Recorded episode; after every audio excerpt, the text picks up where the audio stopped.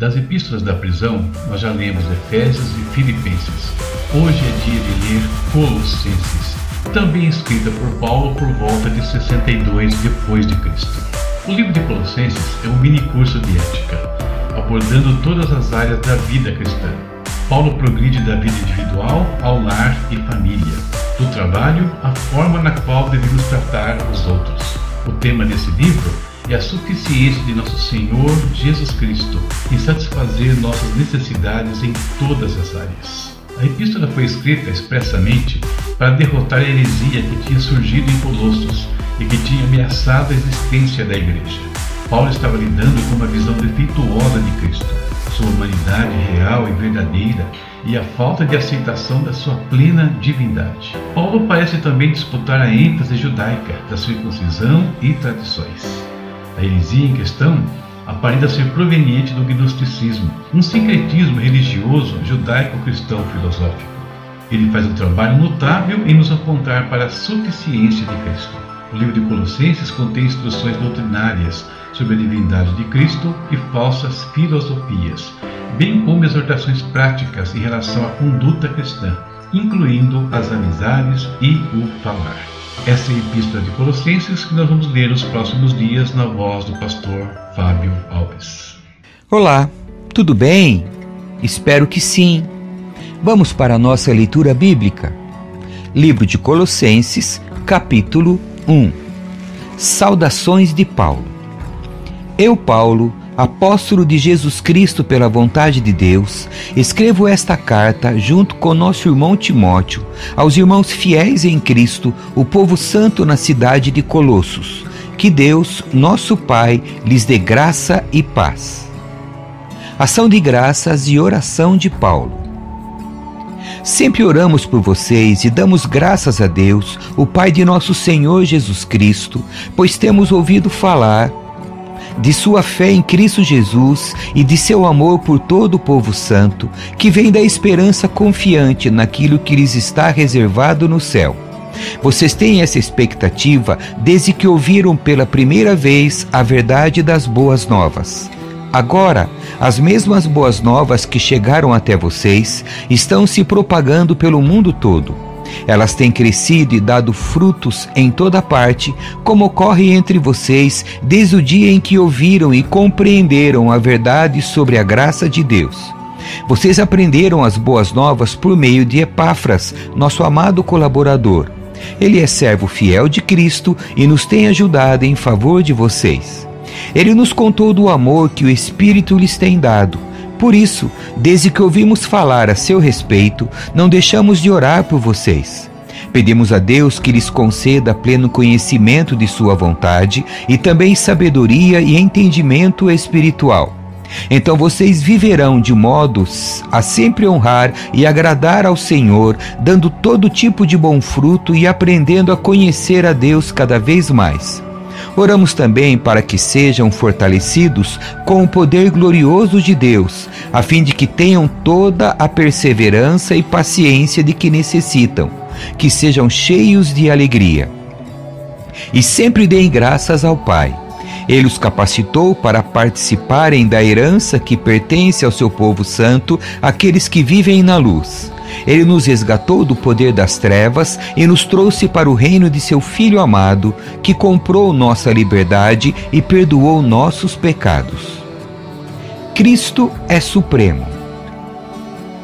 O Filho é a imagem do Deus invisível e é supremo sobre toda a criação pois por meio dele todas as coisas foram criadas, tanto nos céus como na terra, todas as coisas que podemos ver e as que não podemos, como os tronos, reinos, governantes e as autoridades do mundo invisível.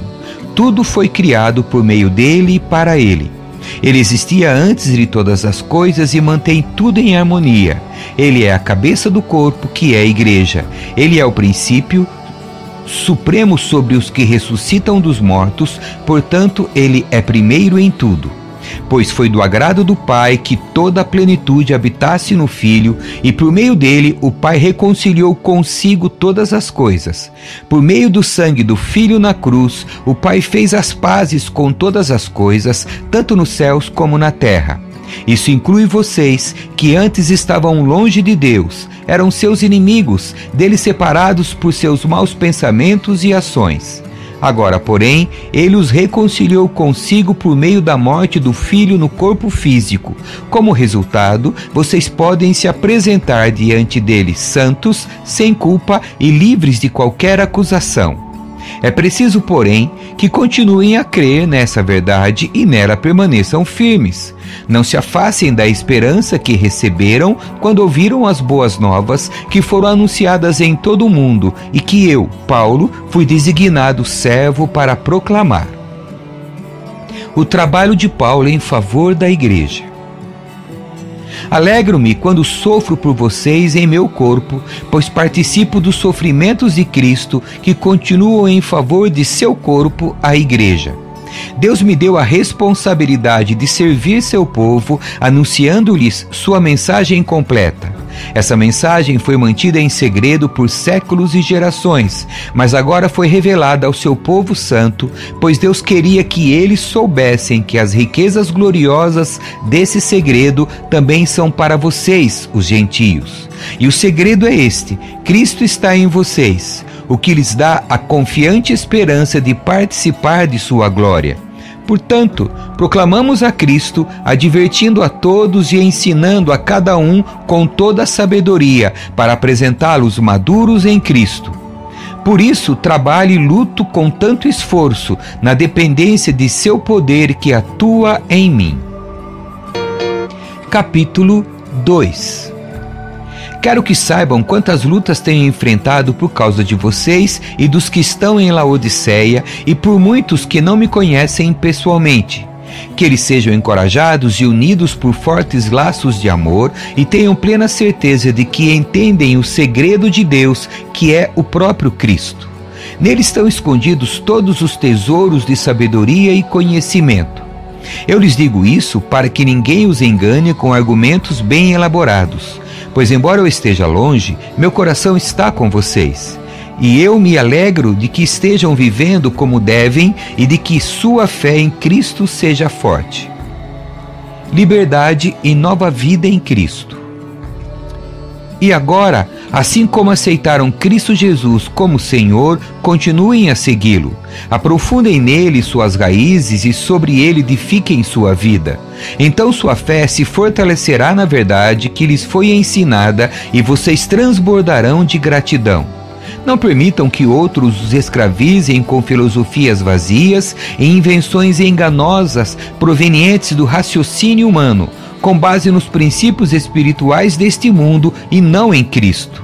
Pois nele habita em corpo humano toda a plenitude de Deus. Portanto, porque estão nele, o cabeça de todo governante e autoridade, vocês também estão completos. Em Cristo vocês foram circuncidados, mas não por uma operação física, e sim espiritual, na qual foi removido o domínio de sua natureza humana. No batismo, vocês foram sepultados com Cristo e com Ele foram ressuscitados para a nova vida por meio da fé no grande poder de Deus, que ressuscitou Cristo dos mortos. Vocês estavam mortos por causa de seus pecados e da incircuncisão de sua natureza humana. Então Deus lhes deu vida com Cristo, pois perdoou todos os nossos pecados. Ele cancelou o registro de acusações contra nós, removendo-o e pregando-o na cruz. Desse modo, desarmou os governantes e as autoridades espirituais e os envergonhou publicamente ao vencê-los na cruz. Portanto, não deixem que ninguém os condene pelo que comem ou bebem, ou por não celebrarem certos dias santos, as cerimônias de lua nova ou os sábados, pois essas coisas são apenas sombras da realidade futura e o próprio Cristo é essa realidade. Não aceitem a condenação daqueles que insistem numa humildade fingida e na adoração de anjos e que alegam ter visões a respeito dessas coisas. A mente pecaminosa deles os tornou orgulhosos e eles não estão ligados a Cristo, que é a cabeça do corpo. Unido a ele por meio de suas juntas e seus ligamentos, o corpo cresce à medida que é nutrido por Deus. Vocês morreram com Cristo e ele os libertou dos princípios espirituais deste mundo. Então, por que continuar a seguir as regras deste mundo que dizem não mexa, não prove, não toque? Essas regras não passam de ensinamentos humanos sobre coisas que se deterioram com o uso. Podem até parecer sábias, pois exigem devoção, abnegação e rigorosa disciplina física, mas em nada contribuem para vencer os desejos da natureza pecaminosa. Amém. Que Deus abençoe a sua leitura. Tchau.